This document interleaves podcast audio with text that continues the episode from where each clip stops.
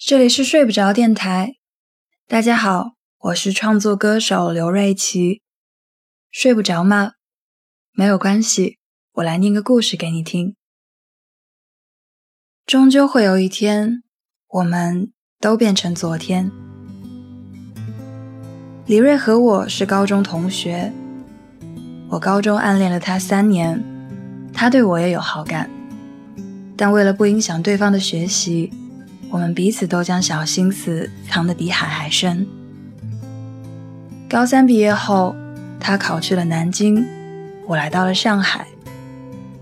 两个人一隔三百多公里，却在微信上聊得热火朝天。刚解除高考禁忌的我们，很快就谈起了恋爱。上海到南京的高铁每天有两百多个班次，到了大三。我们摞起来的火车票能贴满宿舍的四面墙。为了和他见面，我想尽办法做兼职。经济最紧张的时候，每天晚饭只吃一个苹果。半夜常常被饿醒，看着手机上购票成功的信息，又立马甜蜜的睡着了。就这样，我们好不容易熬到了大四。李瑞一早就有了考研的打算，目标是挤破头皮的 F 大，而我也打算给他一个惊喜，保研的学校选了 F 大。但没有想到的是，最后李瑞因为一名之差落了榜。后来我打电话给他说：“李瑞，你来上海吧。”我相信你能找到很好的工作，我陪你一起。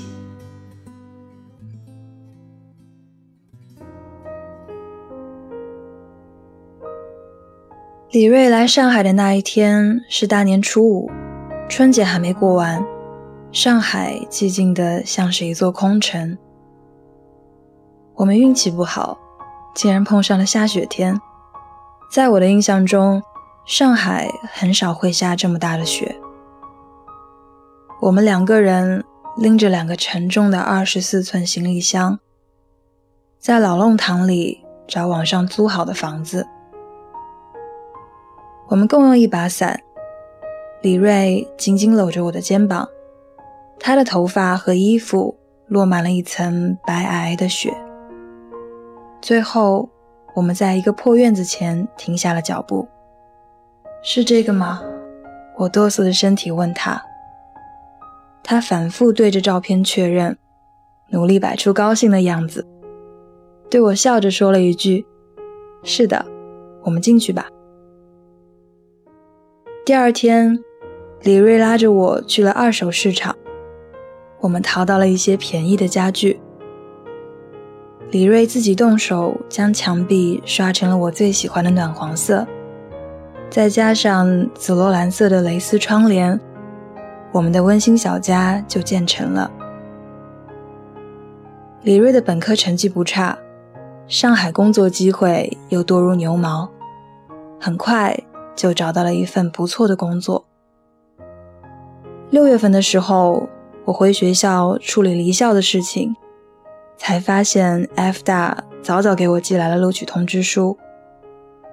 我连打都没打开，就扔进了垃圾桶。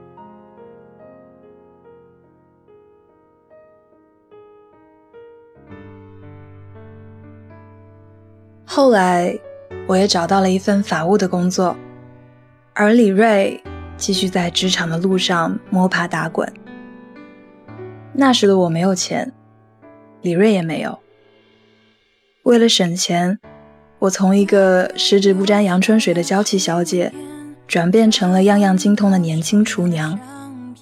每天早上七点整，我们被闹钟叫醒，开始了紧锣密鼓的生活。我打开油烟机准备早饭和午饭，他洗衣服做家务，等我装好午餐盒，他已经为我挤好了牙膏。这个出租屋虽然又小又破旧，但却承载着。我们生活的全部重量，电线是自己拉的，所以租屋里的电压很低。夏天用电高峰期时，连风扇都带不动。我翻来覆去睡不着，李瑞便随手拿起一份报纸，边哼歌边给我扇风。他不哼还好，一哼我更睡不着了，最后一脚将他踢下了床。可是到了冬天，我又总是鼓捣他先上床，等被子捂热了，再钻进去把他挤到一边，然后我再咯咯偷笑。我还记得他拿到第一份工资的那天，给我买了一条水晶吊坠，那是两个爱心交织的图案。不久之后，水钻就全脱落了，我却不舍得扔。一直戴了很多年，因为李瑞说过，那就是我们的两颗心，意味着永远心心相印。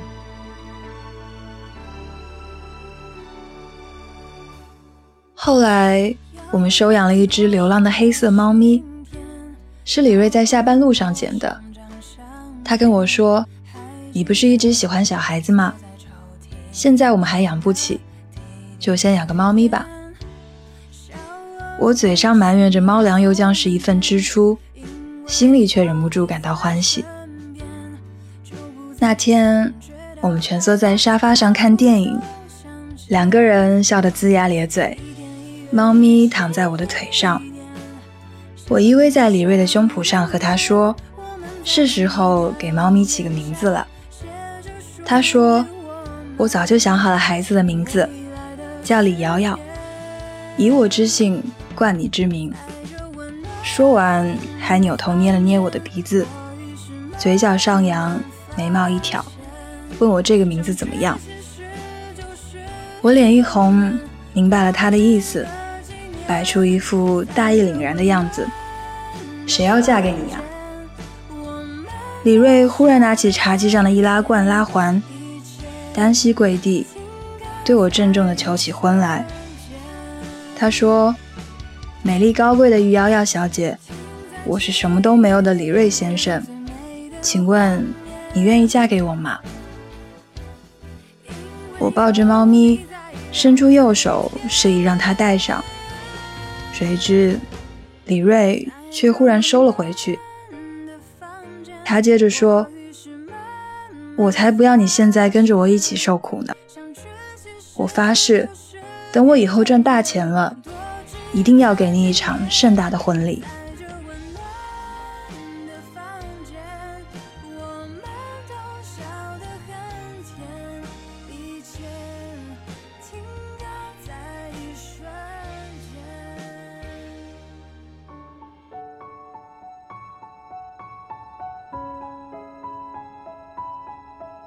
没过多久，李瑞辞去了原本不错的工作，跟朋友。合伙开了一家做外卖平台的公司，他们把积蓄都砸在了公司。创业初期负债率直线爆表，根本没有工资可言。家里的开支全压在了我的身上，银行账户一下子就空了。我气得大哭，后来跳槽到一家大大公司，才解决了开销的问题。尽管工资翻了三倍，但工作量也增加了三倍。我常常在凌晨一两点才下班回家。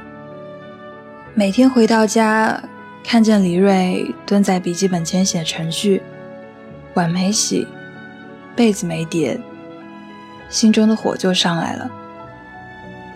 我们开始吵架，但他大部分时候都保持沉默，或者。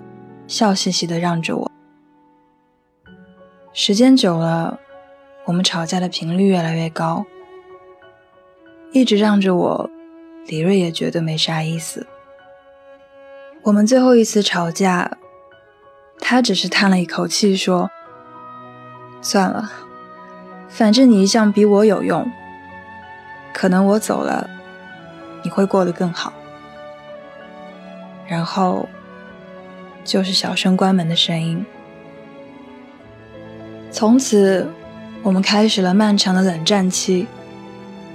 好在我工作很忙，忙到我几乎没有时间去想他。三个月之后，李瑞在微信上给我发来了一个饭店的地址。他点了很多我喜欢的刺身和寿司。我说你别说话，然后开始狂吃不止。我不敢停下来。怕一停下来，他就说分手的事情。实在吃不下的时候，我就开始哭。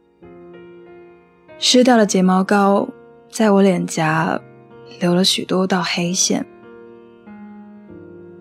他受不了，拍拍我的肩膀，然后说：“我们就这样吧。”说完，他就走了。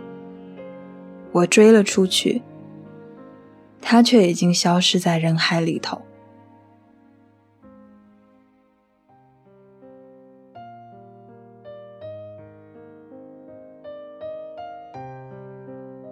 我没有退租，继续在小弄堂里过着没有李瑞的生活。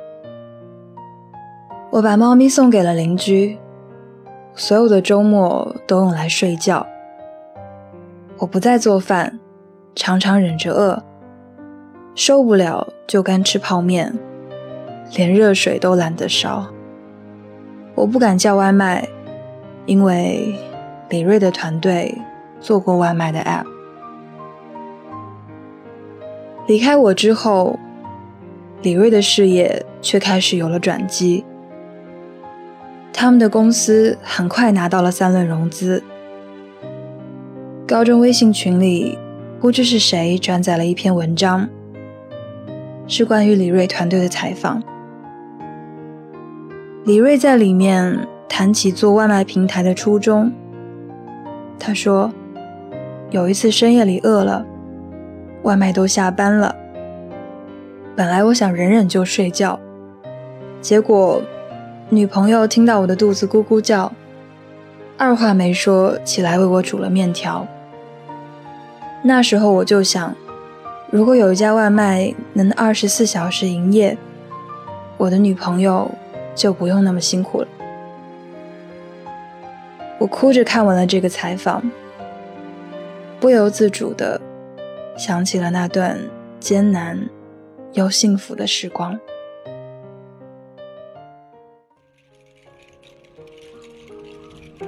二十九岁这年。我终于忍受不了一个人在外漂泊的日子，递交了辞职信，打算离开上海。我生平最痛恨搬家，而这次却没有。该卖的卖，该扔的扔，我几乎没有留下任何东西。离开上海的那天，天气预报明明说。今天会迎来降雪，但天气却出奇的晴朗。我忽然想起了几年前李瑞来上海的那一天，久违的大雪封锁了这个城市。我们两个人撑着伞，拖着行李箱，落寂的找到弄堂里的小破屋，不敢确认。这就是我们以后要住的地方。转眼间，已经过去这么多年了。候机时，我给李瑞发了几张照片，是我在离开出租屋前照的。我拍下了我们买的那些冰箱磁贴，拍下了他给我买的那条爱心吊坠，拍下了。猫咪长大后的样子，也拍下了最后一夜的月亮和最后一个早上的日出。飞机起飞时，我关掉了手机，在回去的路上，我睡了有生以来最踏实的一觉。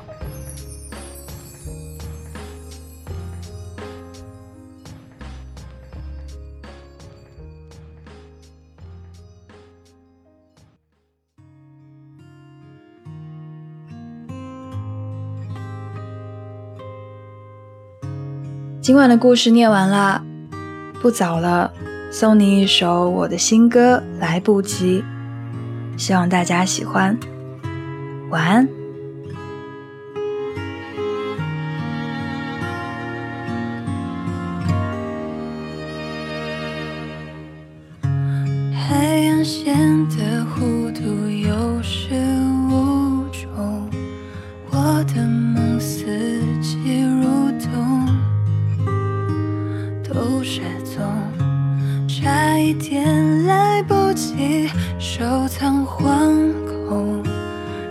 你看见我的痛。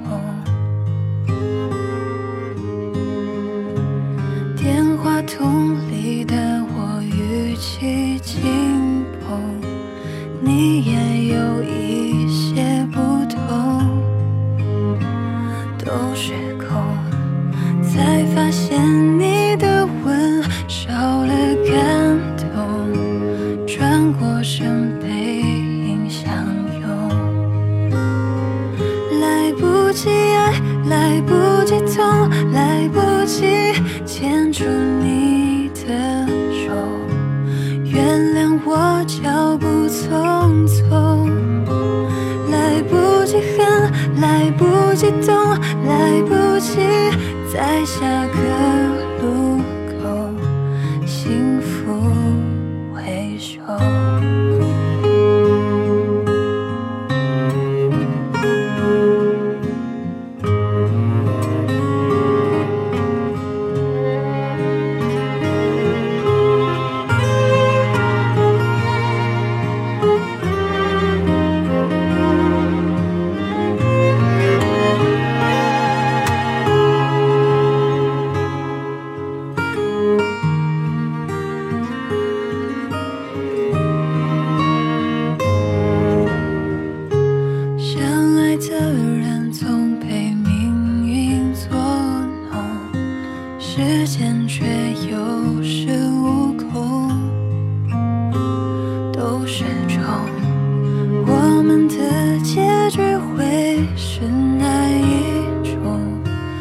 谁都